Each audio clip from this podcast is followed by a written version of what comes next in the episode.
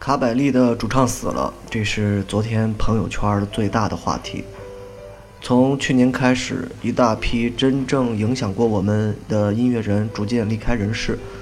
，Soundgarden、林肯公园以及那一大批的老炮们，摇滚黄金时代的一个个音乐人都开始逐渐告别这个世界。这其中，我喜欢的那批八十年代末九十年代初的音乐人们，也已经越来越多了。卡百利也是在那个时期，呃，大红大紫的。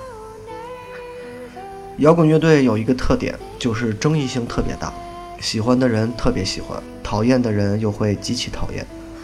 但是我相信卡百利对于绝大多数的人来说，都不会产生厌烦感，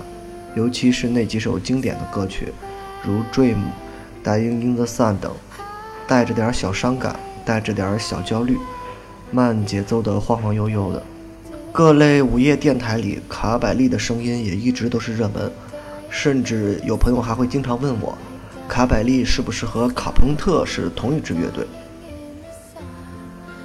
相比较其他摇滚音乐人轰轰烈烈的去世，卡百利的主唱似乎没有那么多故事，不像科本的自杀、约翰列侬、蒂姆被枪杀、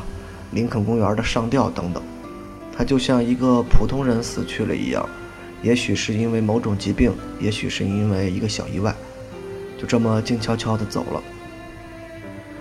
摇滚明星的死和其他领域的明星去世并没有多少区别。也许在经历了一周的铺天盖地的悼念之后，很快大家就会把他们给渐渐遗忘了。但是我们再也听不到他们的声音了，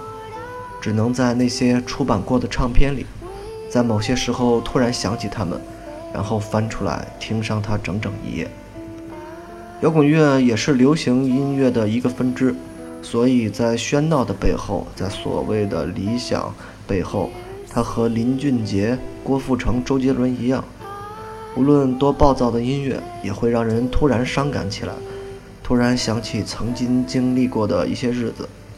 你越是喜欢某个乐队，这种回忆感就会越是强烈，即便极端金属也是一样的。我第一次听到卡百利是在遥远的九十年代初，那个时候我的小舅还是一个标准的摇滚和霹雳舞青年，经常抱着双卡录音机和朋友们在路上瞎蹦，收集了满满一抽屉的打口磁带。这个抽屉是打开我的摇滚乐大门的窗户，卡百利、U2、许巍、罗克赛特等等，这是当年我小舅的挚爱。不知道现在我小舅看到这个新闻的时候，心里面会不会想起来他曾经青春时的那点岁月？今天放的这首歌，卡百利的《Never Grow Old》，永远不会老去，永远年轻。每个人都渴望永远年轻，但每次唱起来年轻的主题时，都会带着一点伤感。这首歌也是一样，并不是那种很欢快的音乐。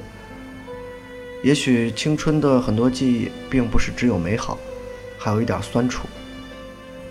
四十六岁，他死在了一个并不算年轻的年纪里，但是他给我们每个人的印象，就是那么年轻。